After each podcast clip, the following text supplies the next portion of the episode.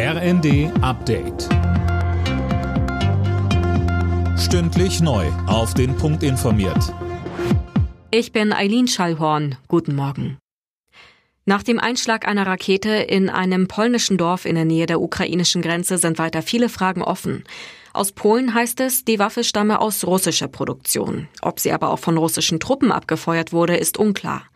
Zwei Menschen waren bei der Explosion ums Leben gekommen. Am Morgen treffen sich die NATO-Botschafter in der Sache zu einer Dringlichkeitssitzung.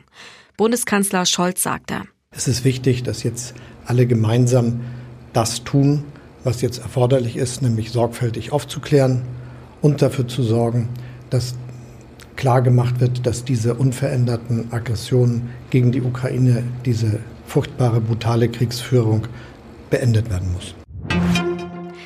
Die große Mehrheit der G20-Staaten verurteilt den russischen Angriffskrieg gegen die Ukraine. Das steht in der Abschlusserklärung des Gipfeltreffens auf Bali. Russland steht damit weltweit zunehmend isoliert da. Der frühere US-Präsident Donald Trump will es noch mal wissen. Der 76-Jährige hat jetzt offiziell seine Kandidatur für die Präsidentschaftswahlen 2024 angekündigt.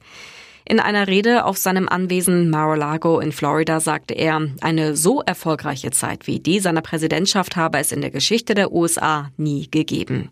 Inzwischen gäben die USA dagegen wieder ein peinliches Bild in der Welt ab.